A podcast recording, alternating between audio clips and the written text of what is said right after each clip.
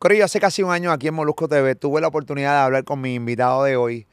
Hablamos de todos los momentos de su vida, profundizamos, incluso hablamos de momentos difíciles de su carrera, incluso momentos que lo llevan casi a su autodestrucción. El alcohol tuvo protagonismo en estos últimos años y es entonces pero el, el que más me ha traído problemas. Con las otras sustancias me, uno está como más alerta o está más calmado viendo televisión. Pero yo no quería más. Este, la cocaína en mi vida, la marihuana, era horrible. O sea, era, era un monstruo. Incluso en los momentos finales de esa entrevista yo le advertí a él varias cosas. Incluso hasta le di mi parecer sobre su vida. Tú tienes ese don y ese, y ese ángel que la gente te da otras oportunidades. No abuso de eso, pero sí lo recibo. Sí, no, no debes abusar de eso. A eso iba. Lo reconozco. No debes abusar de eso. Va a llegar el momento y dice, no, para el carajo. Sí, llega el momento. Yo, Yo lo voy en el chole para que echara para adelante y me recayó, recayó, recayó de nuevo. Yo te- quisiera verte triunfar de nuevo. Gracias. Eh, bien cabrón, porque el talento está y tus éxitos están. Es simplemente trabajarlo y que te pongas de tu parte más Así todavía. es.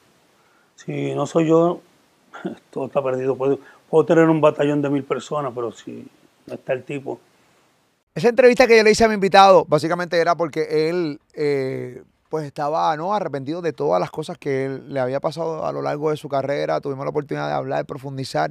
Él es un libro abierto. Yo creo que una de las cosas que más la gente ama de él aquí en Puerto Rico y en, todas las partes del mundo donde lo conocen es que siempre ha sido una persona sumamente sincera.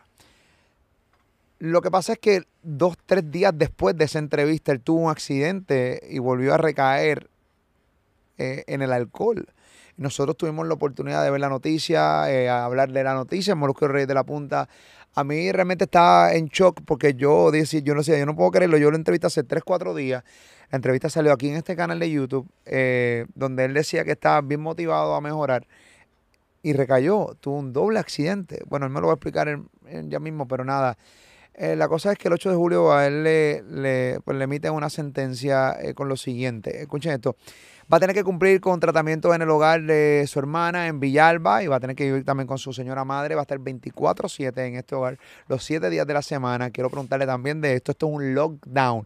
Eh, hay una pandemia para él ahora mismo. No puede salir de ahí. Con excepción de las citas que tenga en APSCA para pues, pruebas esporádicas, citas médicas, estudio, trabajo, con autorización previa, bien importante. No podrá manejar vehículos de motor, tendrá que entregar la licencia de conducir, no consumir bebidas embriagantes ni ingerir sustancias controladas. Hoy tengo aquí nuevamente, esto no es un tribunal, yo quiero que él la pase cabrón conmigo hoy, quiero darle un fuerte aplauso porque este estudio está completamente lleno. Aquí está Manny Manuel, la bestia. Ah, ya. ¿Qué pasa, caballo? Muy bien, tranquilo. ¿Qué carajo pasó? Buena pregunta. Estoy aquí en Eh, Columbia Central University, bien importante. Estoy en Cent- Columbia Central University, aquí está el futuro de Puerto Rico, los que quieren estudiar ingeniería de sonido. Aquí son las bestias y más adelante durante toda la entrevista voy a estar hablándole y abajo también están los links, está todo, todo, toda la información sobre Columbia Central University, recinto de Cagua, que aquí son los duros, duros, duros, duros. Bien pendiente también a este canal de YouTube, donde voy a estar entrevistando aparte de los profesores que dan ingeniería de sonido aquí, ganadores de múltiples Grammys y toda la cosa, así que bien pendiente aquí a mi canal de YouTube Molusco TV.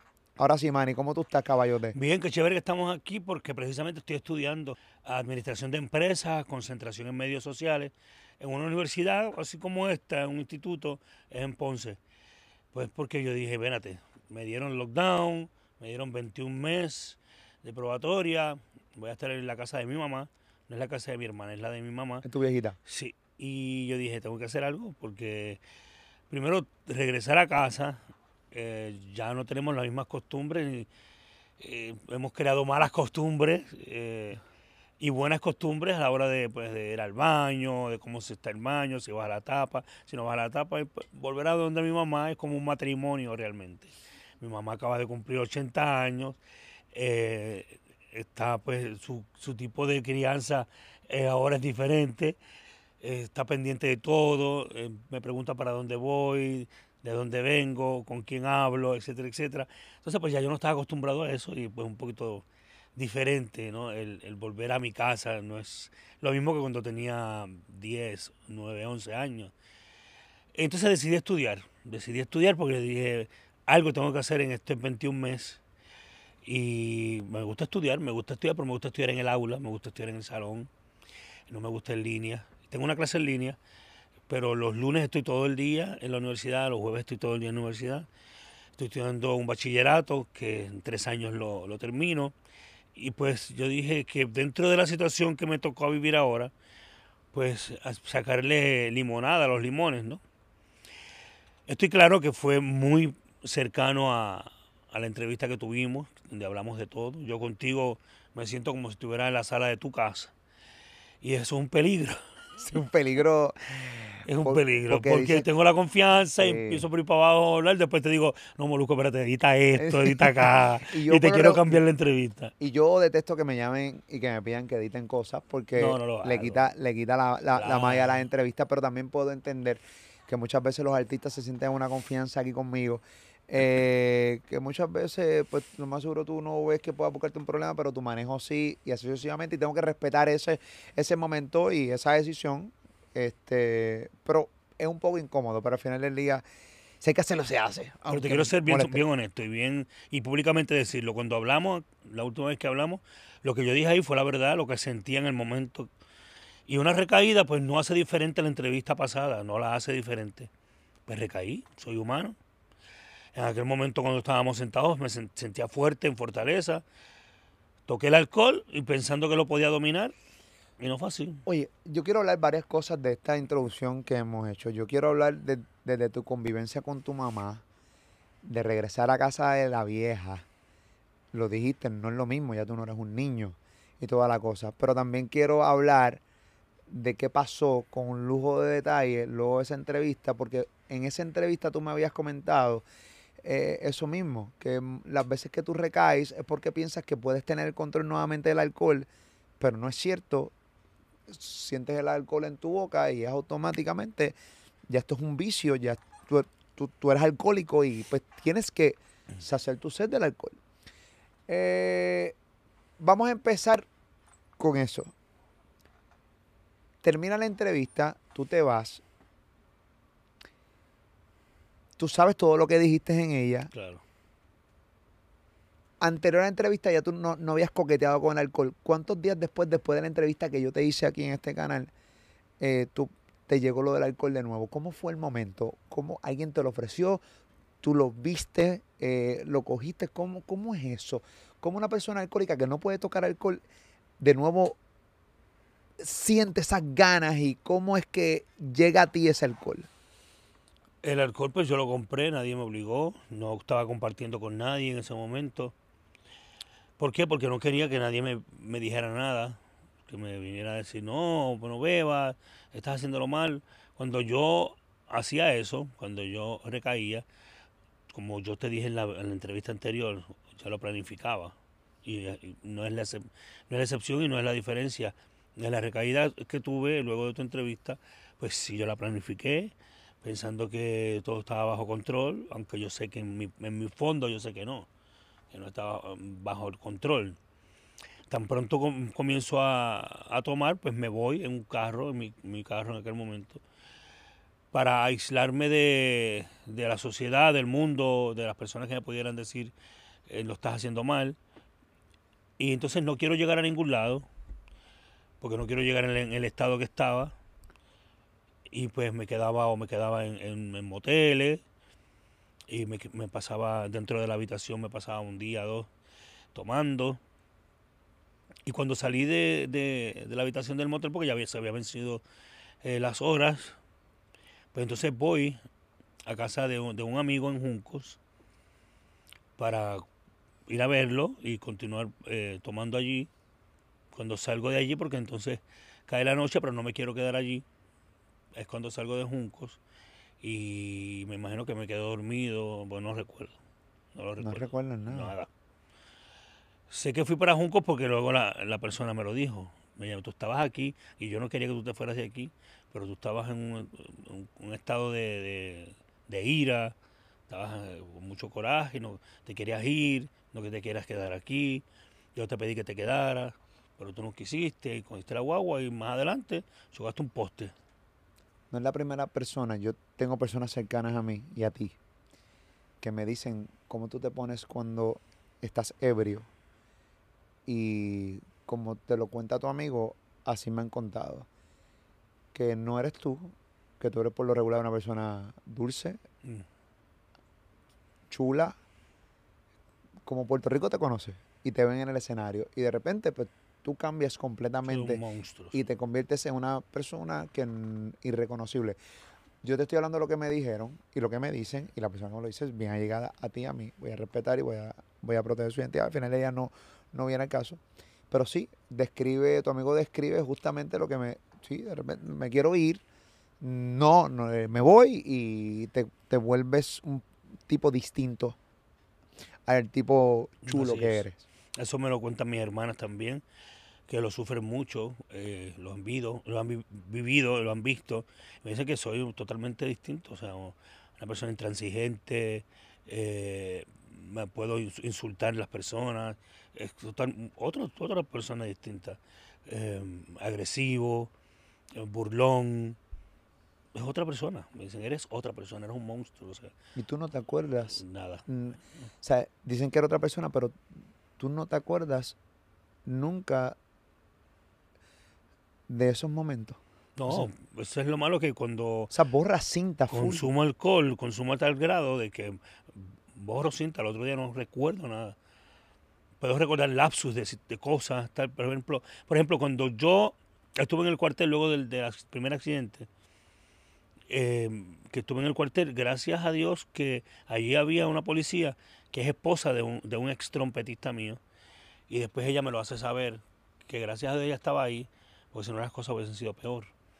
Ellas me mantuvieron en el cuartel, eh, hicieron toda la querella porque era el procedimiento, independientemente que fuera mi amiga o esposa de un ex músico mío, eh, no, no quitaba el que tuviera que hacer la querella y todo el procedimiento. Entonces yo me voy a, me buscan ahí el cuartel, me dejan salir y me voy a, a la casa en San Juan donde, donde estaba quedándome.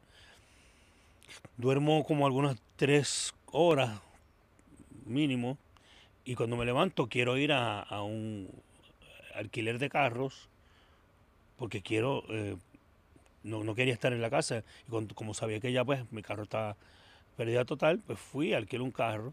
En el momento pues no demostraba que tenía alcohol en el sistema pero sí estaba ebrio todavía. Pero estaba estaba de eso me acuerdo perfectamente porque dormí comí dormí me levanté y fui al car rental pero seguí bebiendo cogí las botellas que, que me había dejado en, en la- en mi guagua, que fue pérdida total, voy a, a un liquor store y compro más botellas. ¿Qué tú bebes? en ese ¿Qué tú bebes? En aquel momento estaba bebiendo Titos vod- vodka. Estaba tomando vodka en aquel momento. Stray. No, la Rocaine. no, no, este, a veces me daba shot, cogía la botella y me daba shot, pero eh, compraba un jugo de, de China y, y lo, lo mezclaba. Pero sí, en ese momento llega el momento Más que boca que China, obvio. Claro, claro. Wow. Sí, fatal. Ok, voy a, vuelvo a Juncos a casa de tu amigo.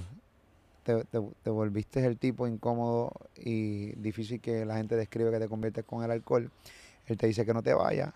Obviamente te conviertes en este monstruo, te montas en el carro, tienes el accidente, con, chocas con el, post, eh, con el poste, no te acuerdas si te quedaste dormido, ¿no? No recuerdo si fue que me quedé dormido o o inestabilidad o pues lógicamente la visión no es la misma. Claro, claro. Estoy pensando que voy por un lado y realmente no. No, y en Juncos, que es bastante retirado de la casa en San Juan que tú ibas a ir, o sea que, Claro. que tienes que, de noche, es bien Claro. incómodo, es difícil guiar uno normal, sin estar bebido, es bien difícil el, el y la tran- 3, esa, la carretera 3 es bien oscura también. Sí, No estoy buscando excusas, pero... Mm, Sí, oscura. El- realmente la mejor decisión en aquel momento era quedar, quedarte claro, en casa de tu amigo.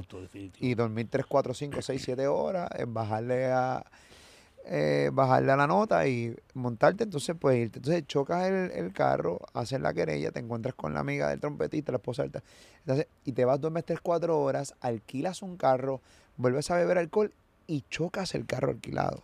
Exactamente. Y eso fue pérdida total también. Eso fue O sea, en menos de en 24 horas tú desbarataste en dos carros. siete horas según la prensa. Porque no, no tengo idea, no, no recuerdo. Este el lapsus que fue.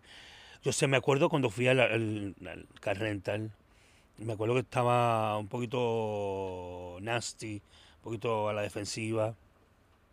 En aquel momento yo estaba saliendo con un muchacho. Eh, ese muchacho fue el que me fue a buscar a la casa donde me quedaba. eh, y él me lo, me lo dijo, no, no, vámonos para acá, para mi casa. Estamos hablando de otro muchacho. Vamos para mi casa. Te noto amigo de Junco. No, amigo de Junco, exacto. Vamos para mi casa, que no están bien, están mal. ta, ta, ta. Y yo, no, yo quería pues, seguir jangueando. Pero en aquel momento me dijiste que no estabas compartiendo con nadie. Eh, te dije que no estaba compartiendo con nadie. Sí. Es buena. Porque no era nada formal, todavía estaba. Una picadera. Era exacto, era un horteo. No, y al final es tu asunto, no es mi asunto. Sí, no, tranquilo. Pero me lo comentaste y me acuerdo como si fuera ayer. dije, Porque no era nada, no, no fue nada formal, nunca tampoco. Bueno, no existe hoy. No, no existe Ah, hoy, pues no. no era nada formal. No, no, no. no. Ah, Ok, ok, ok, ok. Pero me recuerdo. Un bonito compartir, Sí, sí, Sí. sí. sí, una persona, un buen guía. un buen camping. Este manita cabrón. Está bien, chévere, pero me acuerdo, eh, no, no estoy conversando con nadie. Me, me, me acuerdo incluso tus panas me decían, no es que yo no quiero afectar a Pero nadie. no te no". mentí, no pienso que te mentí. Ni Sí, les pero mentí. no, no, pero, pero los seres humanos tenemos que tener sexo. Yo creo que es alguna naturaleza, ¿no? Y al final del día, pues, tú compartes seguro, con- seguro. tú pero no había nadie formal que viviera contigo No, a un mismo no, no, techo no. ni nada por el estilo. Relación formal, ya lo llevo uh, para como cuatro o cinco años. Sí, una relación seria, Seria, exacto. de entrega, De full. entrega, exacto. Vamos a hablar de eso ahorita porque también debe ser difícil para ti entregarte nuevamente a otra persona. No, por todo tu pasado no también que hablaste mí, en aquella pero lo hablamos ahorita, no para mí, te voy a decir para quién, pero eso lo tocamos ahorita. Ok. ¿Dónde nos quedamos? En- Nos quedamos en el segundo accidente que te me estabas hablando de que este compañero, obviamente ahí se fue, desvió un poco el tema. Este compañero te dijo, vente, vámonos para casa. Te dijeron que te pusiste un poquito complicado en Sí, el yo recuerdo esa de parte que me puse complicado. Yo dije, no, que no pasa nada, yo me siento bien, tal, tal. Voy a, vamos a alquilar un carro, llévame a alquilar un carro, llévame a alquilar un carro. Insistí tan, tanto que la persona me llevó y yo pues lo seguí. Recuerdo, yo recuerdo que yo iba para Levitown y recuerdo que yo estaba buscando precisamente un lugar donde quedarme y encerrarme y seguir tomando. Pero entonces camino a Levitown. Sí, bien horrible. Cuando camino a Levitown, pues paso por Peaje de Bucana y yo no me acuerdo de esa parte, pero estaba en Instagram. Yo recuerdo que yo veía, yo vi una foto luego en Instagram que yo puse el teléfono, me imagino que en el carro o algo, y me fui al te- frente al teléfono, le puse el timer y me tomé una foto en Bucana. Para joder. Bajo- Ni te acuerdas. no me acuerdo, pero estaba ahí la foto, está la evidencia. Entonces, me imagino que me monté en el carro, tan, y más adelante, ¡pum! tuve el accidente. Entonces, le estaba comentando precisamente a, a Yolanda, a mi, eh, mi agente de prensa, que yo no recuerdo cuando me tomé la foto, pero yo estaba lo más chini, tomándome la foto, el más bufiado, y tomé la foto, y me monté en el carro, me imagino, y más no pasaron, me imagino que, porque según la distancia que eventualmente me dicen dónde fue el accidente, no tiene que haber pasado ni dos minutos o menos. Y tengo entonces el accidente heavy, que fue a las siete horas después, según la prensa. entonces, pues ahí fue que llegó, que llegó los paramédicos, etcétera, etcétera. Esta, esta cicatriz no la tenía en la entrevista anterior. No, esa es nueva. Sí, porque esta fue la de Bucana. Yo tengo, yo, tú me enviaste eh, por texto hace un rato. Eh, Manny, yo tengo varios números tuyos. Manny Sí, Manuel. he cambiado de número. Tú tengo la foto aquí de, Yo te la de envío, ¿verdad? si tú me la enviaste. ¿Puedo enseñarla? Sí, claro. Eh, mírala aquí. Exa- Ahí estaba recién operado. Recién operado. La estamos viendo en pantalla ahora mismo. Eh, la foto que Manny me envía eh, por... ¡Wow! ¡Qué duro, caballo! que Duele, obvio, ¿no? ¿Sabes qué? Que esta rodilla a mí nunca me dolió. Nunca. Yo fui cuando llegué, me imagino que en el, en el momento teníamos hemorragia, según me dijeron, y me cerraron rápido.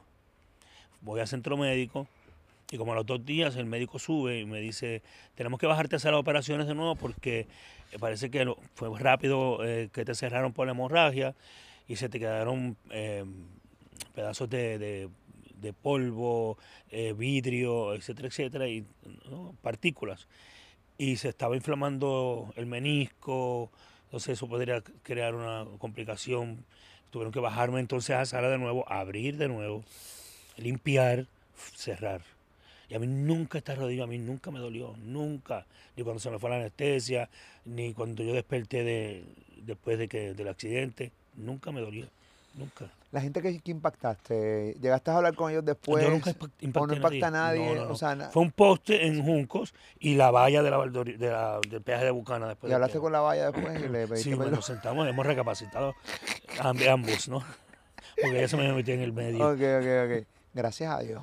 Sí, No, definitivamente. nos podemos reír ahora, pero gracias a Dios. o sea, porque Eso es algo que porque- me pongo a pensar. nunca, esos dos accidentes realmente, que no te quepa la menor duda que, que tu angelito, que Dios realmente estaba contigo, porque, o sea, yo te puedo entender que primero chocas un poste, no pasó nada más nadie, gracias a Dios, pero entonces la segunda chocas con una valla, no impactas a nadie tampoco. Sí. O sea, tenías algo protegiéndote, no había de otra. Yo no me podría perdonar el cargo de conciencia que yo sentiría en mi vida si yo impacto a alguien y sucede algo con otra persona. Y no lo digo, wow, me salvé, sino que es que no me lo perdonaría. Qué bueno que no pasó, lógicamente, pero sería bien cabrón. En la conciencia no me daría. No me daría, no me daría. Tú eres de los pocos artistas que Puerto Rico te ha perdonado tantas cosas. Lo Creo sé. que lo hablamos en la primera entrevista lo sé. y ahora mismo tienes una serie de conciertos en Bellas Artes de Cagua, donde tienes dos funciones y la venta no va mal. Entonces de repente yo digo, y esto no es un teatro pequeño, es un teatro de 2.000 personas por noche. Estamos hablando de que tú vas a meter 4.000 personas en dos noches. Em, ¿Qué tienes que decirle al pueblo de Puerto Rico y por qué tú entiendes que a ti te perdonan unas cosas que a otros artistas no se las perdonan? me lo he cuestionado. Yo conmigo me lo he cuestionado, lo he hablado conmigo y yo digo, ¿qué es? ¿Qué tengo?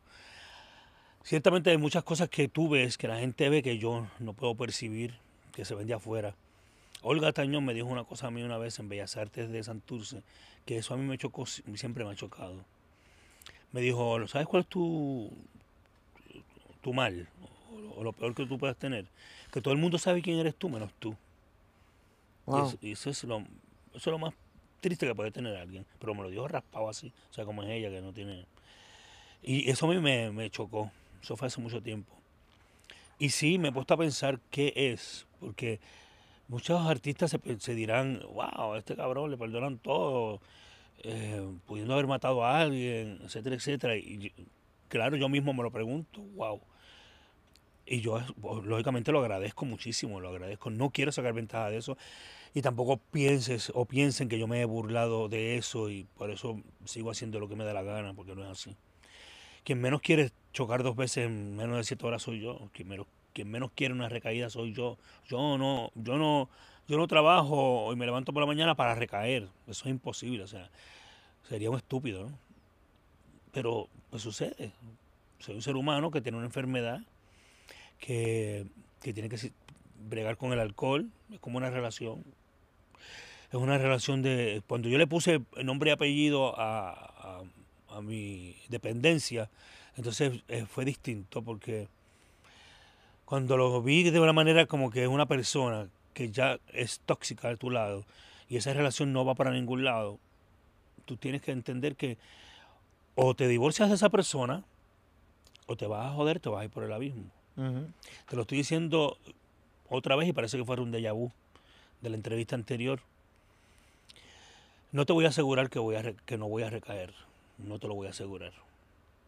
Pero ciertamente trabajo todos los días con una conciencia más clara de qué es lo que tengo que hacer, pues para no llegar a ese punto. Vuelvo y te repito, no te voy a asegurar que no voy a recaer. ¿Cuándo fue la última vez que pensaste en alcohol?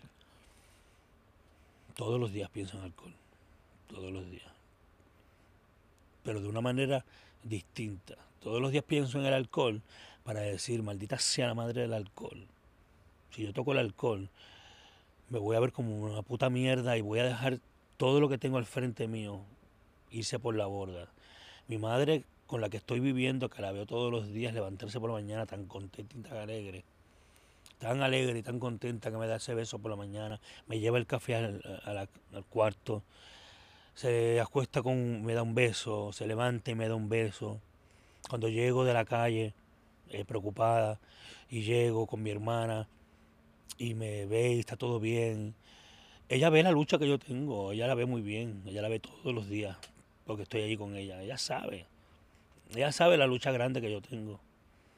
Ella es tan sabia que lo ve. Y por eso todos los días yo veo como esa celebración hacia mi persona, porque en cierta manera está diciendo, yo sé por lo que está luchando mi hijo, que no es una batalla fácil. Ella la ve todos los días. No, es una batalla, yo no tengo nada más ni idea de qué se siente. Eh, pero, o sea, el alcohol ha destruido familias, el, el alcohol destruye carreras.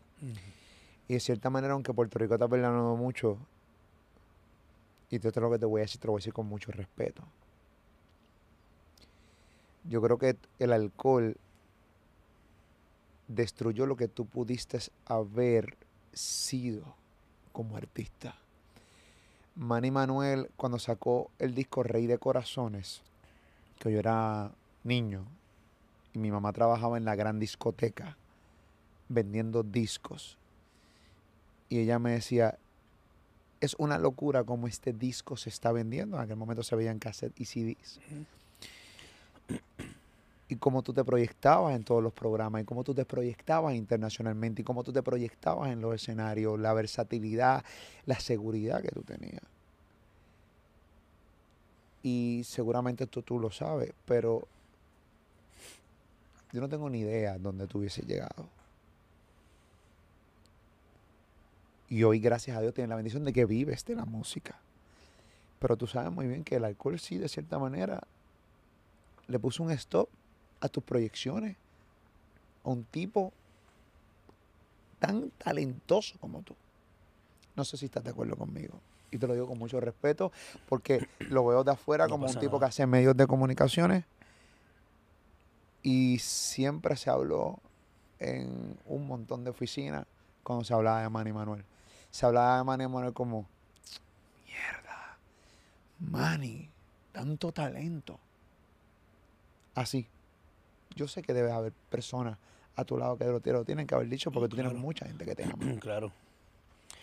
Pero me rehuso a decir que, que no tengo las alas necesarias para volar.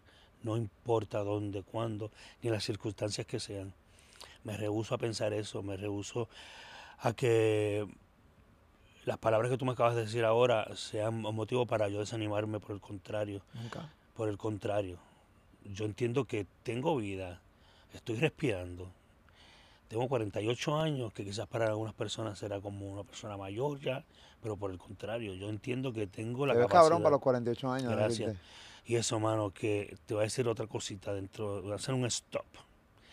Tengo 48 años y realmente no sabía que la vida me iba a pegar tan duro, no tan solo en el alcoholismo, sino ver este cabrón al lado mío y ver que es más flaco que yo hoy día. Eso está cabrón. Olvídate del alcoholismo. Esto que está pasando en mi vida es lo más cabrón que me puede haber pasado a mí como ser humano. Molusco es más flaco que yo. O sea, Qué cara de poncho y la gente, cabrón. ¿sabes? ¿qué más me puede pasar a mí como ser humano? Siete horas, dos accidentes. Eso es mierda. Comerle, comerle el culo a Luisito Vigoró. Que este cabrón sea más flaco que yo. Eso sí está cabrón. Peso Te 109 felicito, gracias. Pero peso Vamos a lo 196 libras. Yo no pesaba 196 libras Pero- desde noveno grado, cabrón. Yo tampoco. No, no, Yo tampoco. tú eras bien flaquito, cabrón. Sí. Tú eras bien, era un palito, cabrón, así. Sí, los sabrosos del merengue, aquello, cabrón. Pero Esto bueno. está, está bien, cabrón. Eh, No, está bien, cabrón. está bien. Pero estás haciendo algo para, para meterle. Sí, estoy metiéndole, estoy metiéndole. Pasa que es muy difícil ahora, mami hace arroz. Yo digo, mami, no hagas arroz. Yo soy arrocero bien, cabrón, también. Paso por la, por la cocina y me tengo que meter una cucharadita al, al caldero. Voy para el cuarto. Me voy a ver Netflix. Entonces voy, paso para el baño, tengo que pasar por la cocina. Otra cucharadita. Entonces, una jodienda, mami, Sí. no hagas arroz. ¿Cocina rico la vieja? Oh, Ave María. Ahí cada año ¿Qué que es el plato pasa. más cabrón que hace tu, tu Mi mamá? mamá, mm, ya un arroz con andures espectacular. Y las sopitas de jamón con bolitas de plátano. ¡Oh! Muchacho, qué rico, Y en el muñeca. fogón. Eso sabe cabrón. Sí, en Villalba, ¿verdad? Eh, entre Villalba y Orocovis ahí mismo en la vuelta raya. Ese frito con una sopita de plátano, Ah. con bolita, no, sopita de jamón con bolita de plátano. Qué duro, qué duro. De hecho, y arrocito blanco con tocino. Ah, arrocito blanco con tocino, Sí, con habichuela llena de claro, calabaza, claro. puñeda. Claro, y entonces te pone la hoja, en vez de la tapa, te pone la hoja. De plátano. De plátano. Y después pone zapatela tapa. arroz. Ah. Muchacho, de hecho, Qué cosa más brava. bien, bien bravo. Entonces, Cuando voy para Villalba, eh, con- comprende. eh, invítame a Villalba. Yo voy a ir a Villalba con, todo- con, con todo y tu arresto domiciliario, Sí, sí, sí, damos, puedes visitarme, puedes visitarme con Sí. juguito cranberry. Con juguito cranberry. Exacto. Sí, no, no, yo no, yo no estoy bebiendo Muy tampoco bien, ya. me parece estupendo. Si no estoy ni Se te comiendo nota en ni la bebiendo, piel. mi vida es una mierda ahora mismo. No. Nuestra vida es una mierda.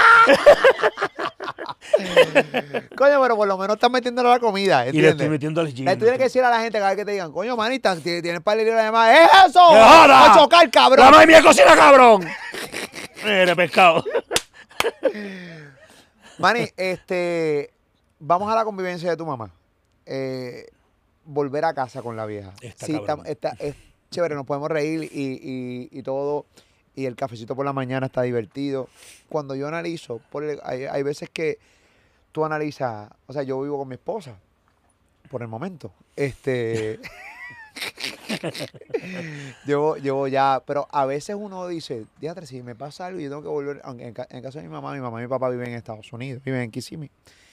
Pero si uno tiene que volver a casa de los viejos, yo creo que eso está bien, cabrón. O sea, personas que están viendo esta entrevista que alguna vez tuvieron que volver a casa de sus papás de nuevo por X o Y razón, sean porque estaban estudiando y después no les daba los chavos para comprarse un apartamento y tuvieron que volver a casa de los viejos, sea Divorcio. porque divorcio, o sea, las razones que sean. Volver a casa de los viejos ya de adulto debe ser bien cabrón. Sí, un poco. Es, es divertido. Eh, si lo tomas con calma y te pones a ver a tu vieja. no, si lo tomas como que, como que en el tribunal fue la única opción que te Es dieron. lógico, sí. Entonces, pues hay que tomarlo con calma, con vaselina. Entonces, pues lógicamente, pues fui allá, era lo que me tocaba y vamos para allá, vamos para adelante. Yo, gracias a Dios, eh, me sé adaptar bastante bien a las situaciones de la vida. Eh, No sé si a la cárcel, no quiero llegar ahí. Cancelado.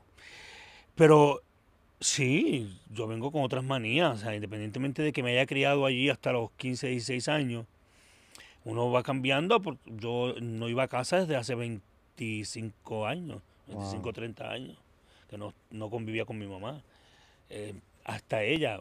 Yo recuerdo, recuerdo al principio que iba a casa, que, que estaba viviendo en casa, pues me levantaba, una vez me levanté, yo soy muy jodón para el inodoro, o sea, lo soy, soy maniático con el inodoro, me gusta limpiarlo. Ah, Antes de cada vez. cagar, o sea, tienes que Sí, limpiarlo, sí, orinar. Exacto, pero sí, exacto, bien brutal. O sea, imagínense al punto de. Pues entonces ese día yo fui al baño, me senté, y como que ese día me, se me olvidó y, y seguí haciendo lo mío. Y viene ella, viene ella y dice, "Psst, ven acá. Y me lleva para el baño y me saca el cepillo. Por favor, cuando vayas al baño, límpialo, que no se quede eso ahí. No es porque, o sea, cuando tú y yo estamos solos no importa, Ah. pero cuando hay visita, tú Ah, porque sabes. cagaste crayolón. Eh, Sí, entonces se quedó. Ok, ok, ok, ok. O sea, que es la crayola, que es el mojón Eh, crayola. duro, pero- Es el mojón crayola que dice, pero ven a que este cabrón quiere pintar un álbum. ¿Qué carajo es esta? Mira, sí, es horrible, cabrón. Se me olvidó, yo soy jodón para esa pendeja. Ahí se te olvidó porque Y estaba en casa la vieja. Exacto, yo de, ah, estoy en casa Ah, que lo mami". que mami limpia mi mojón. Exacto. Porque yo soy su bebé. Su bebé de cuarenta y pico. Exacto. Ah, ok, Mano, eso a mí me supo como que, oh my God, estoy viviendo con mami, no estoy viviendo solo. Ya mami tiene sus costumbres, que no me lo decía cuando chiquito, ni cuando tenía 16 años. 16 Claro, años. Claro, claro, claro. claro. Pero fue, eso fue como chocante para mí. Y yo dije, ok. De ahí, tú sabes que si soy magnético con el baño y la limpieza del baño, ahora más. Yo no, no dejo rastro de que yo estuve ahí. ¿Por qué? Pues ya con una vez basta, Claro. al menos para eso.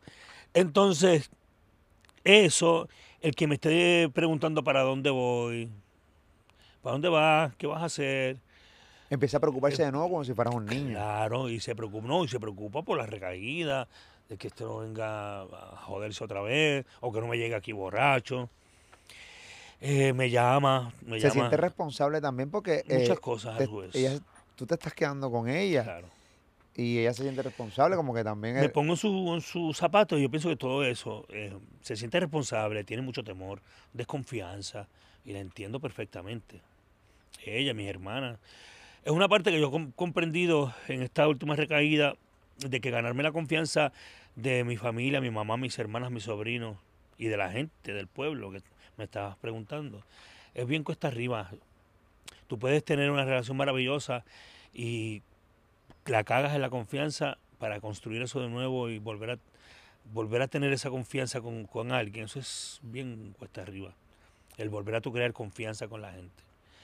Está cabrón, sí. Eh, conversación que hayas tenido alguna vez con tu mamá, que tu mamá te haya querido hablar de algún tipo de conversación, ya estando ya en, en estos días en la, en la casa viviendo con ella, que fue bien difícil. O sea, no, no, no han tenido, o sea, que de repente los viejos tienen estos momentos como, papi, siéntate ahí que quiero hablar contigo. Que tú sabes que lo que viene es un gran sermón que hay que escucharle y prestarle atención. Eso no ha ocurrido en este... ¿Cuánto tiempo lleva ya viviendo con la vieja de nuevo? El juicio fue en junio, en ma- mayo, junio. Ya voy para ocho meses con mami. ¿Qué, qué- qué conversaciones Me constantemente estás teniendo Me con tu tocó el mamá? tema de una vez, eh, pero fíjate, no fue sermón como tal. Eh, estaba bien preocupada de si me sentía bien viviendo con ella, si no molestaba a ella, Ay, si ella eh, habían cosas que, que fueran de incomodidad para mí, que por favor la comprendiera, que ella ya no tenía 30 años, que ya tenía 80 años. Eh, si yo me sentía bien en la casa, eh, ya no pensaba en ella, era pensando en, en, En mí, ti. la madre al fin. Y esa fue la conversación que tuvo y me hizo, pues, se me salieron las lágrimas, empecé a llorar y dije, no, mami, al contrario, no te preocupes por mí, porque yo buscaré la forma de adaptarme. Y esto tomará tiempo, y como todo, como toda relación, estamos conociéndonos de nuevo. Esto va a tomar tiempo. Y sabes qué, te digo, apenas ocho meses viviendo allá arriba, no puedo decir que no, pero yo te digo a ti que yo hubiese tomado esa decisión hace mucho tiempo at- atrás, de volver a casa. Porque no hay nada como la paz que yo siento allá arriba. Obviamente la, la edad va cambiando, y no- como las prioridades van cambiando. Yo llegaba a casa hace 10 años atrás, no duraba dos horas y quería arrancar para San Juan, porque me entraba como un culillo y una pendeja que yo quería irme para San Juan. Entonces, no pasaban dos horas que yo estaba arrancando de casa. Ahora no, ahora estoy en San Juan haciendo promoción o haciendo cosas. Y yo llamo a mamá, yo soy quien llama a mi mamá y le digo, mami, estoy loco por subir para allá arriba, me hace una falta estar allá, la tranquilidad. Es otro feeling, definitivamente. Tú puedes dormir en otros lugares. Por ejemplo, hoy que estamos aquí en Caguas, en Columbia Central University, este, tú, o tú tienes que subir para allá para Villalba. No puedo quedarme fuera de mi casa a menos que lo notifique. Hoy tienes que subir a Villalba. Sí, tengo que subir hoy a Villalba. sí. Y cuando tú llegas, ¿cómo es el proceso? Llegué. Eh, no necesariamente a esa hora, porque ya hay horarios que pues que no el tribunal no está abierto, pero sí al otro día, semanalmente, tengo que estar comunicándome con, con el, ¿no? el, la- el responsable del, drug court, ¿no? Eh, eh, no me acuerdo la palabra ahora, la persona, el trabajador social. Eh, todas las semanas, no por, por obligación, sino porque me gusta mantener esa relación para que sepan que uno está bien. Por ejemplo, en estos días salió un programa de televisión que yo había recaído y que estaba en centro médico. O sea, que me encontraba un borracho en centro médico, me llevaron allí y yo estaba en medio de una entrevista. Entonces, pues imagínate, eso fue de noche. Al otro día yo, yo tuve que llamar rápido a decir, mira, no estoy bien, todo está bajo control. Y el abogado, hablar con los fiscales, hablar con el juez de que todo marchaba bien. Pues imagínate, entonces ya el juez viene y me, me hará la soga. Tuve que entonces empezar a, a aclararle a todo el mundo, eh, no, no tan solo a la corte, al mundo entero, porque Exacto. Sí, Sí, bueno. yo vi el video que tú subiste, eh, el de los coquí, el de los coquí, que los coquí estaban, pero, o sea, estaban, encendido. estaban pero apenas tu vi que me pelaste. en el- en el- no me pelaste, estaba tripeando. Estaban tripeando con Pamela y con Ali y con Yo-Yo en, en, en- el programa de, de, de la Mega. Este, pero sí, eh, está cabrón que también se riegue ese rumor no Horrible, fue, fue cabrón, porque yo decía, coño, cuando mejor me siento, cuando ahora mismo, como me preguntaste, cuando pienso en el alcohol, yo estoy buscando la manera de acostumbrar a mi mente que en vez de hablar de alcohol sea placer, sino que sea asco. Y eso se puede lograr, que el alcohol en vez de darme placer me dé repulsión. Pero eso toma tiempo, es educar a tu mente, es separar eh, que una fiesta tenga enlace con el alcohol, muchas cosas, es un proceso cabrón. Y yo sé que lo voy a lograr, lo voy a lograr. Eh, No te digo que, como te dije ahorita, no te estoy asegurando que después de esta entrevista no vaya a recaer más en mi vida. No, porque tengo que ser honesto conmigo. Y soy un alcohólico.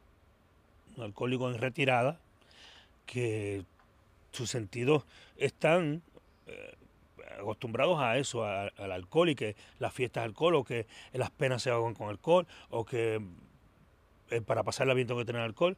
Es un proceso bien cabrón, mentalmente hablando. Me lo dices y cuando te miro, eh, tienes mucho temor a, a volver a recaer. Bien cabrón. Si algo tengo temor es a recaer. Te lo digo, Jorge, con toda la honestidad del mundo. Yo tengo mucho miedo a recaer. Mucho miedo. Porque yo no quiero verme en la mierda que yo estaba, mano. No quiero, brother. Si alguien no quiere recaer, soy yo. Y eso yo quisiera que la gente lo entendiera. Que, que está cabrón. Y me daría mucho dolor recaer. Y no, por mí primero que todo. Pero mataría a mi madre, ¿entiendes? La descojonaría, la, desha- la deshacería. No, no es la palabra correcta, pero la- Sí, sí, la- la- sí, la descojonaría toda. sí. eh, ella se joder, o sea, se- sería una gran decepción Mm, Total. para, para tu mamá a estas alturas del juego, ya te lo dijo, ya yo 80 soy años, mayor, ya tengo correcto. 80 años, 81 años, tus hermanas, ¿entiendes? Y que de cierta manera tu familia ha demostrado sumamente lealtad hacia ti. Mucha. Hay muchas familias que se hartan de los hijos y de personas que recaen no tan solo en el alcohol, sino en las drogas. Yo los he visto. Yo he visto, yo tengo, yo, te- yo he visto familias refinanciando sus casas para invertir ese dinero de refinanciamiento en sacar a sus hijos del alcohol, de las drogas, los sacan, se embrollan hasta las tetas y de repente vuelve el chamaco a caer. Llega el momento y dice, mira, sabes que yo te amo y te adoro, pero no puedo más porque yo también tengo que vivir y tengo que pensar en mí. Claro. Y eso debe ser bien frustrante para cualquier familiar, ¿entiendes? Y cada vez que tú me estás hablando, que hablas del alcohol, noto tu mirada una, una fuerte preocupación genuina de verdad, caballo. Es cierto, y te lo digo con honestidad, no te equivocas. Mucho miedo. Porque sé, sé lo que es ese dolor, sé lo que es sentirse, sentirse como mierda. Porque eso es. El que, el que, está, el que está en esa situación sabe lo que estoy hablando, el que ha pasado por esa situación. Y está cabrón. Hay que ser bien fuerte, hay que tener los cojones bien puestos y, y tener una fuerza de voluntad eh, kilométrica, o sea, súper out of this world, brutal. Yo sé que lo vas a lograr. Amén, lo creo, lo eh, pero tienes que también trabajar con tu núcleo de amistades. total. Porque No hay, se acabaron, no, no hay. pues no tienes amigos. No, tengo a mi mamá, a mis hermanas, a mis sobrinos. ¿Y tus Tengo amigos viejos. mis amigos viejos, viejos, no, no quiero, porque no quiero, porque no. No estoy diciendo que tuvieron malas intenciones conmigo. Tú eras bien amigo de Olga Tañón, de Giselle. ah, no, no, no, espérate, espérate. Ahí está- ahí están la Giselle de la vida, Olga Tañón de la Ah, vida. no, no. O sea, espérate, tus no. hermanas, o sea, de cierta manera, No, tus amigas de, mis de- de- hermanas, de toda la mis- vida, Esas son mis hermanas. que, no, que- que también en un momento dado también te, recibieron ahí, y te recogieron en, en tu Estoy hablando de, otros, de quizás los no, los no públicos. Eh, hay muchas, muchas, hubo muchas amistades que no, que no eran públicas, que no, no, no me interesa. Es que yo puedo discernir ahora quién es realmente la persona que me puede aportar a mi vida y que me dice las cosas en la cara, como lo haces tú, como lo hace una Giselle, como lo hace Olga, y el que viene a pasar paños tibios para mantener a Manny Manuel vivo y Cruz Manuel que se joda. Entonces me parece estúpido, si, si Cruz Manuel no está bien, ¿cómo Manny Manuel va a sobrevivir? Y hubo mucha gente en mi vida que querían a Manny Manuel, ta, ta, ta, ta, ta, y estar con Manny Manuel, y que Manny Manuel subiera al escenario, que Manny Manuel este, hiciera esto, lo otro, pero entonces no alimentaban y no, y no lo sostenían a Cruz Manuel. Entonces cuando yo dije, no, pero espérate, no. O sea, si Cruz Manuel está bien, es con, con quien yo estoy trabajando hoy día, quien realmente me interesa. Para el carajo Manny Manuel no me importa un carajo Manny Manuel. Estoy aquí sentado contigo, ok, porque soy figura pública y soy Manny Manuel, pero me importa tres cojones si mañana no tengo fama y tengo que trabajar en otra cosa. ¿Sabes por qué? Porque hoy día me interesa Cruz Manuel. Es la persona que realmente vale en mi vida y a lo que yo tengo que, a la que tengo que darle todo, ¿entiendes? Sin Cruz Manuel ni un carajo. Olvídate, Manny Manuel. Sea la madre, Manny Manuel, mil veces. Se lo juro de todo corazón. Cruz Manuel es la persona que realmente importa. Es la que tiene que levantarse, la que tiene que ponerse los cojones en su sitio y decir, basta ya. Si mañana no trabajo como Manny Manuel, me importa tres cojones. Me importa tres carajos. Trabajo en lo que sea. lo que dice no me importa. No me, te lo juro que no me importa. Tengo que limpiar inodoro, barrer escuelas, recoger eh, basura en las calles, en el municipio, lo hago sin ningún tipo de temor. Te lo juro de todo corazón. Y que se joda la fama. Me importa tres carajos la fama. Porque sin Cruz Manuel yo soy un carajo. Soy nada. Wow. Tienes mucha razón en lo que dice. Y al final del día, ser Manny Manuel provocó muchas cosas en tu vida que hoy son negativas. Totalmente, brother. Porque también hay que ser claro, o sea, Manny Manuel ha tenido muchas cosas cabronas en su vida. Tú llegaste a ser millonario, lo hablamos en la primera entrevista. Lo perdiste todo. No sé cómo está tu situación, económica hoy. Eh, imagino que no estás mal. Tampoco necesitas mucho para vivir hoy. Es completamente distinto. Buena línea. Y esa es otra cosa que he descubierto. El dinero a veces es mierda. Mierda. Es necesario, pero el dinero es mierda, brother. Al final, ¿de qué te vale ser millonario? Yo sí soy millonario hoy día, más que millonario. Tengo tantas cosas por gritarle al mundo. Yo soy más millonario de lo que pudiese imaginar en mi vida. Sin tener líquido en el banco. No me importa. Me importa tres carajos, te lo juro. De todo corazón y te puedo creer. No es la primera persona que ha sido millonaria, lo pierde todo, ya no es millonaria y no siendo millonario me dice, me importa un culo el dinero. Hoy soy feliz. O sea, claro, hace falta el dinero. No, no, no, no lo saquemos de, perspectiva. no, pues. no, no, seamos irreales. Si no, no puedes pasar el peaje. Claro, pero o puedo comer, o tengo que pagar la casa, o, o gustitos que me quiera dar, o las necesidades básicas de la vida. Pero al final del día, tipos que han sido millonarios, que antes tuvieron, que tenían una vida de mierda. Literalmente una vida de mierda. Totalmente. ¿Cómo estás económicamente, Manny? Económicamente estoy bien. Puedo vivir, puedo complacer a mi mamá, la llevo de compras, lo necesario, lo necesario. Lo necesario. No, no tengo el dinero que tenía en un momento dado, no lo tengo pero tengo la naturaleza a mi favor.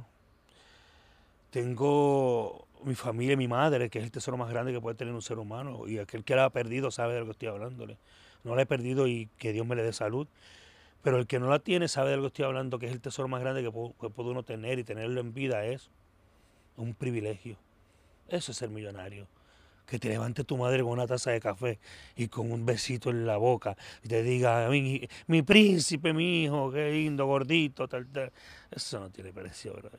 ¿Lo de gordito no te molesta? Lo de gordito, como es ella, pues entonces uno piensa que... y la tacita de café y esa cosa, y tu mamá.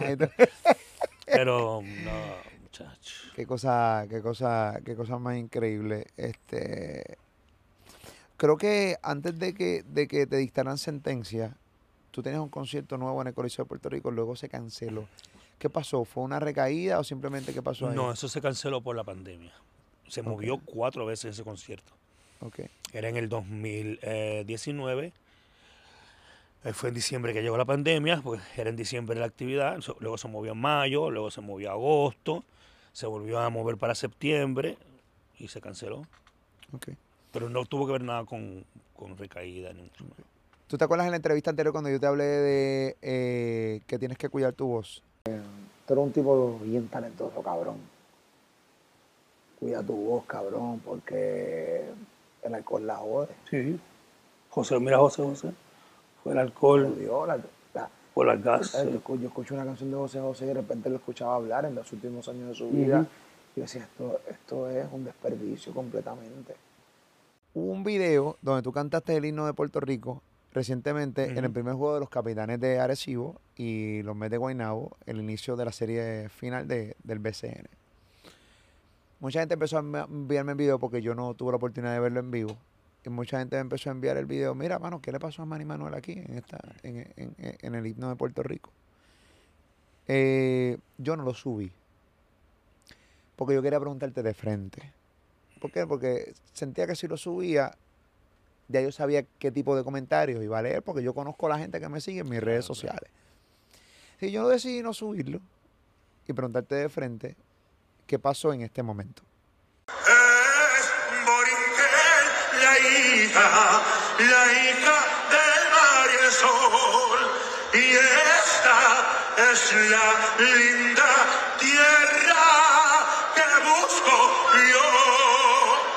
Es Borinquen, la hija, la hija de María el Sol, del mar y el sol, del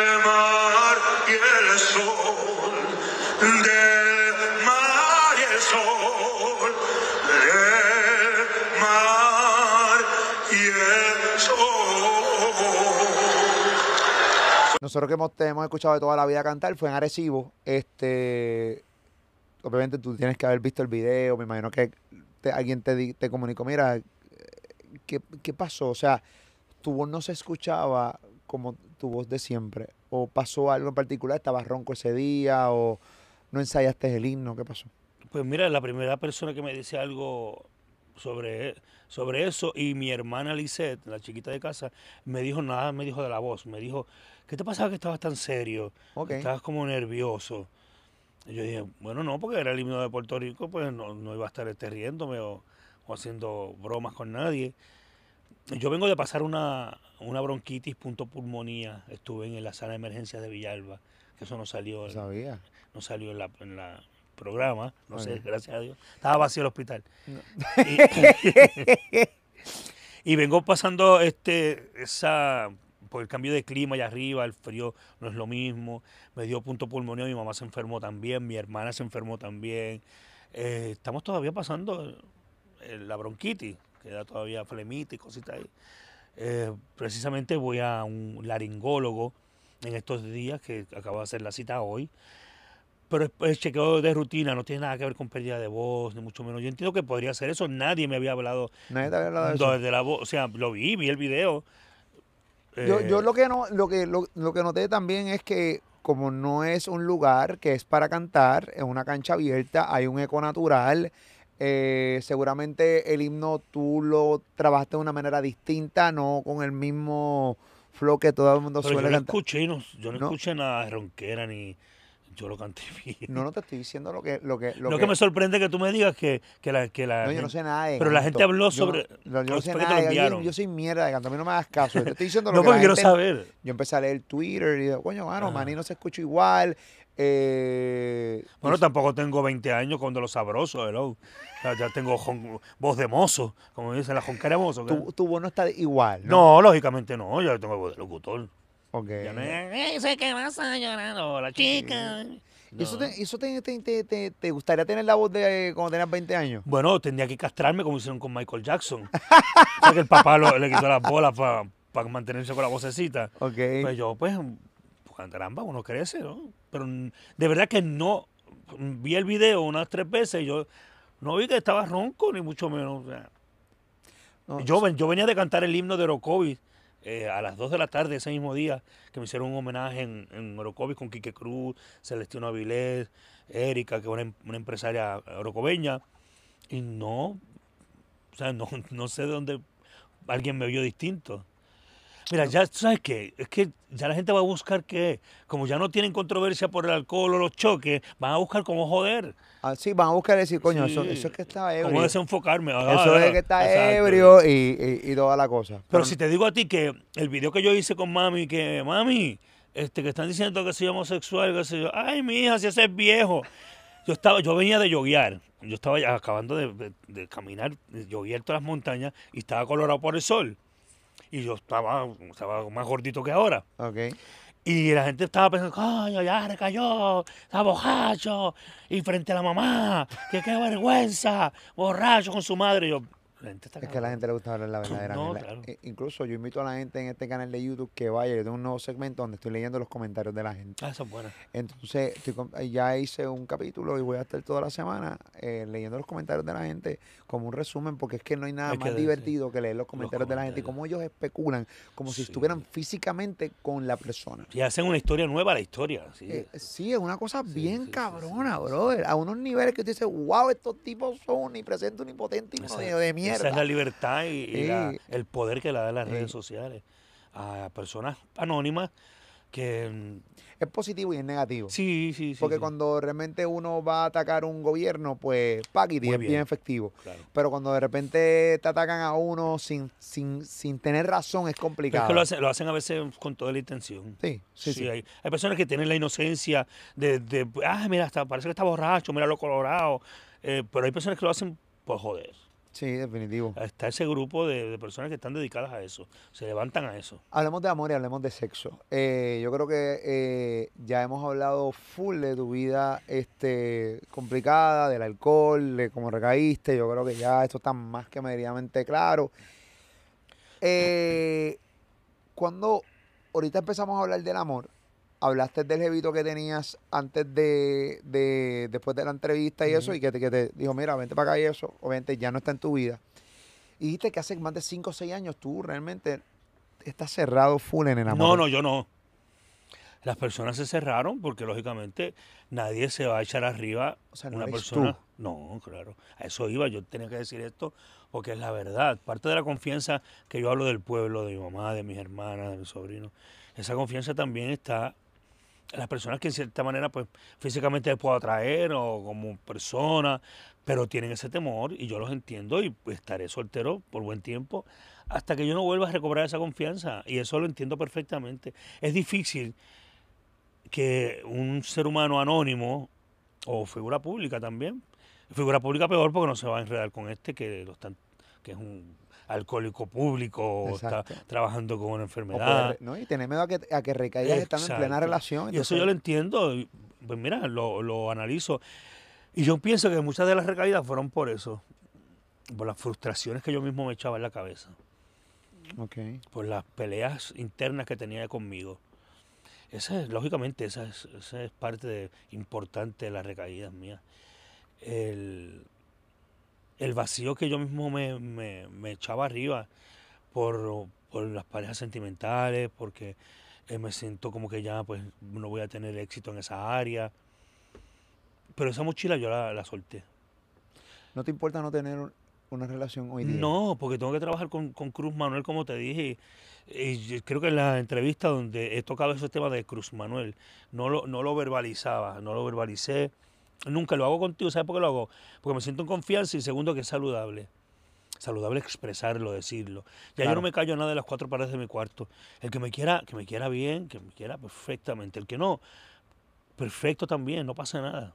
Pero yo no me voy a callar nada en mi vida porque una de las cosas que me llevaban a recaer era precisamente eso, que yo no hablaba, yo no, no decía lo que sentía. Cuando yo comencé a, a expresar y a verbalizar lo que siento, dejo de sentir, no tan solo frente a ti y frente a una cámara, sino en las redes sociales, que se joda. Cuando empecé a decir que se joda, me empecé a quitar mochilas de mis espaldas, comencé a caminar con menos peso, sí es distinto, muy distinto, muy distinto. Pero, pero a nosotros los seres humanos, que obviamente tú eh, eres un tipo que todavía eh, siente y padece, o sea, Claro. eh, y deseas acostarte con alguien, tener, sentirte físicamente pues querido, deseado, por, llamarlo de alguna manera, ¿cómo trabajas con eso? Sí, sé cómo se puede trabajar uno solo con eso, o sea, no me tienes que decir, este, No es tan gráfico. no, no quiero, ¿sabes? Yo sé, hello, ¿sabes? Yo- pero, pero, ¿cómo, cómo haces? O sea, me dijiste que tenías este, este, este jevito, pero que de repente son como estas personas que aparecen y se van, o simplemente ya tú también te cerraste la puerta completamente a estos jevitos que van y vienen. Con mi mamá es muy difícil tener jevitos que van y vienen porque ella no lo permite y yo por respeto a la casa también. ¿Te imaginas? No, no, no, este, pero puedo, puedo eh, manejar esa situación, ¿no? Y sabemos cómo. Pero Sí. Claro, claro que sabemos no cómo. puedo hacer mucho escándalo tampoco. Me llevo el celular y prendo la música para que no se escuche la ducha. este, Ay, Pero mira, la verdad que yo he pensado, yo digo, mira, yo entiendo la pers- las personas que dicen en un momento dado, coño, qué bien, Manny Manuel, o Cruz Manuel, que me gustaría que, me, que la persona me amara por Cruz Manuel, ¿no? O sea, debe ser lo más bonito. Claro. El que venga como Manny Manuel, lo va a meter en una casa bofetada y cuatro patas en el fondillo. Se vaya para el carajo. Eh, Pero yo entiendo que va a ser muy difícil y quizás me estoy haciendo un, un cuento en mi cabeza y habrá personas que, que eso lo pasen por alto y eventualmente se den una oportunidad. y sean una persona, un ente, ¿no? Positivo a la vida de mía. No creo, no creo que me, me tengo que lamentar tanto o sentir tanta, tanta lástima en esa área. Mira, si viene bien, este, yo voy a trabajar por mí, para mí lo más importante, y que sabes qué, que no tengo tampoco quizás en este momento tiempo para perder tiempo, primero que todo, y segundo, para estar eh, canalizando mi energía en pues, o, o dónde está, comió o no comió, eh, con quién va, con quién Sí, viene. Tu prioridad eres tú ahora mismo. Sí, totalmente. Entonces yo pienso que eh, en el momento que yo comience a amarme, amarme de verdad, con sinceridad, con honestidad sobre todas las cosas, yo pienso que ahí todo va llegando. Mira, simplemente el mero hecho de yo llevar ocho meses limpio, mira lo que he, he- he logrado. O- Otra entrevista contigo. Dos Bellas Artes en Caguas. Un tema sonando muchísimo, con muchos views en, en YouTube. Eh, ¿Qué te puedo decir? Volver a los brazos de mi madre. En la universidad, o sea, eh, primer semestre y estamos pasándolo con buenas calificaciones. En fin, o sea, son tantas cosas, tantas oportunidades. Tengo eh, fiestas privadas, que ahora en diciembre. Yo creo que simple y llanamente lo que yo tengo que hacer es caminar por el camino correcto y las bendiciones van a llegar solas. Por eso, como me dice una prima mía, eh, Bubi, me dijo, ¿sabes que No te quiero en la calle puteando, porque usted, las cosas se le van a llegar a su casa, así que no salga a la calle a buscar nada, porque todo te va a llegar aquí. Y yo le estoy tomando la palabra. Sí, yo Estamos creo en que la época me de quedo Uber Eats y y todas esas mierdas, o sea, que las cosas llegan a su casa. Exacto. A Amazon. ¿Entiendes? Es que llega a la casa, ¿entiendes? Sí. Lo pides ahí en la aplicación y eso. Eh, ¿Hace cuánto no tienes sexo? Ya. Hace como 12 horas. La cara. A ver, la última vez que tuve sexo. ¿Con esta o con alguien? No, no, con alguien, con alguien, obviamente. A ver, te voy a ser sincero. No hace un mes.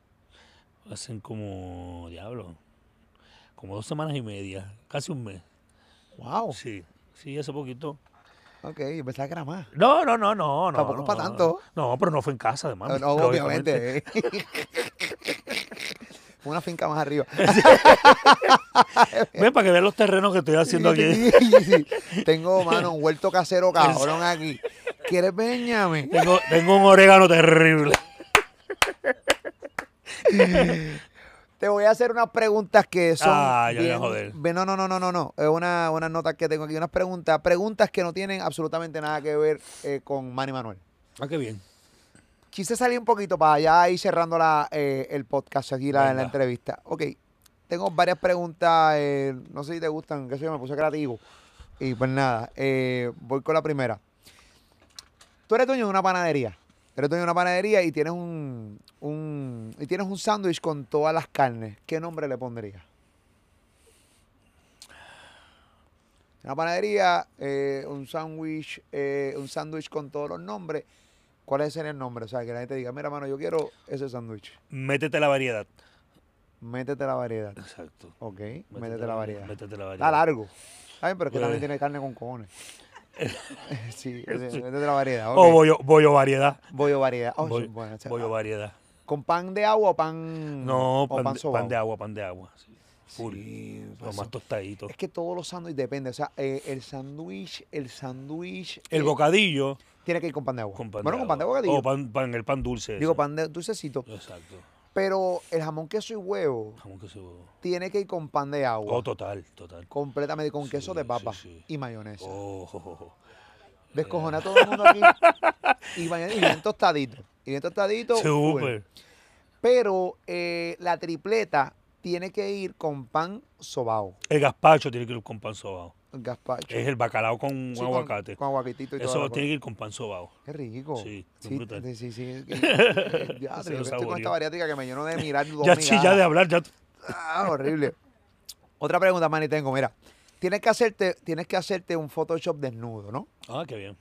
Y es para. Que me den por lo menos dos meses que estoy en CrossFit. No, no, pero Photoshop. Después no tienes que Ah, Photoshop, cool, cool, cool. Tienes no. que hacerte un Photoshop desnudo y es para la carátula de un disco de otro artista. Ujú. Tú tienes que hacerte un Photoshop desnudo para, para la carátula de otro artista. ¿Quién sería el artista que quisiera, que quisiera esa foto? A ver. Eh, Jay Wheeler, ¿no?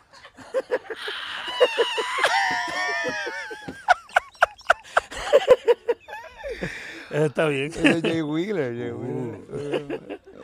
Sí, Tremendo prospecto. Sí, bien, bien. Papichi, puertorricense. ¡Era Wheeler! Con respeto, papá, con respeto, ¿viste? Un papichi puertorricense que cae, cabrón. Te ofrecen trabajo en una película porno, Brutal. pero no de actor, sino de inspiración para los actores y actrices. Paga 100 cada 10 inspiración. minutos, aceptas. Claro, con Osuna. Full.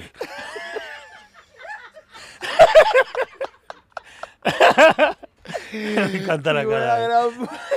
Qué cabrón. Un barbero decide que ahora van a recortar solo eh, pelo púbico.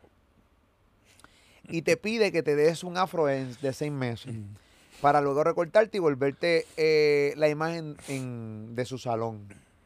¿Te interesaría el proyecto? Seis De- meses sin afeitarte tus partes íntimas. Depende de la paga. Sí. No, pero vas a hacer la imagen del salón. Ok.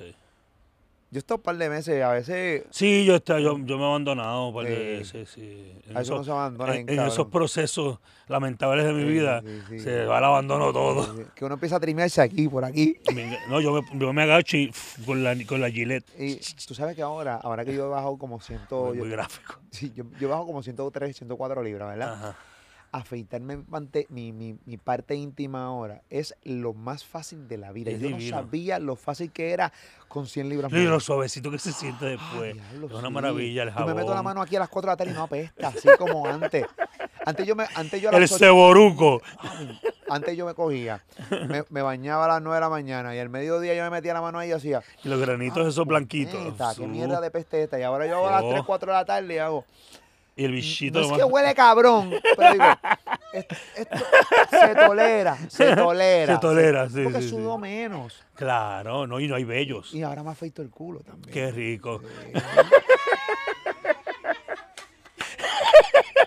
Tú sabes que yo he hablado de esto en radio. Sí, total. Yo soy un tipo, yo, yo soy, yo soy Pero este, es heterosexual, yo no, yo, yo si fuera gay lo diría. Ya. No tengo ningún tipo de problema, pero, pero soy de los heterosexuales que tú sabes. Lindo, limpio. No, y que me- si tú quieres jugar conmigo y eres mi pareja, tú sabes, mi esposa, ah, eh, rompe. Ah, en el cosito. Claro, sí. Ah, muy bien. Su- Suavecingui. Sí, muy bien. Eso, Sí, pues, eso, sí. eso te, te, te ayuda a venirte, ¿no? O cómo se diría la palabra científica para no hacer eso tan feo? Wow, este, eyacular. Ah, eyacular. si te meten el dedo en el culo, que eyaculas mejor. Ay, mira, Yolanda de prensa. Tu manejador, no, no, eso no se va a cortar. En el ano, perdón, en el ano. ya está ahí, pues, Yolanda, ¿qué podemos hacer? Eh, mira, dice que quite eso. No, que quite eso. No, la morita. Mira, ok, vamos a la próxima pregunta porque entonces te- te- ya, ya viene para acá tu, tu, tu Se mete aquí, me, me quita el Se le fue la gana de comer popcorn. Sí. La carne humana se Ah, vuelve dura. legal para comer. ¿Cuál tú crees que sería la parte que más rica sabe? La center cut. La center cut. O, o el, o el, o el, um, el asado de tira. La picaña. Esa está buena de La Brasil. picaña, la La picaña. picaña. Eh, dime, El chorizo al ebro. dime el chiste más mierda que sepa. Eh, um, había un perro que se llamaba Bizcocho, cruzó la calle, lo atropelló un carro y se acabó el cumpleaños. Qué mierda. Bien, bien. Bien mierda. Wow, bien mierda. Wow, Qué porquería. bien mierda. Eh, te encuentras una cartera en la calle y cuando ves es de Daddy Yankee. ¿A quién, confi- eh, ¿A quién confiarías para devolvérsela? A la policía. ¿No? O Se entrega a la policía. Sí. Para que se la devuelva a Yankee. Ajá. Bueno, lo- él mismo lo, lo escribió por Instagram. Ok, ok, ok, ok. ok. Ah, no, a, a Andrea de Castro. Diablo, eres el- ah, diablo. ¿Qué crees? Voy a por la próxima Ay, pregunta. Ay, Dios tranquila, esto va a tener muchos viewers. Eh,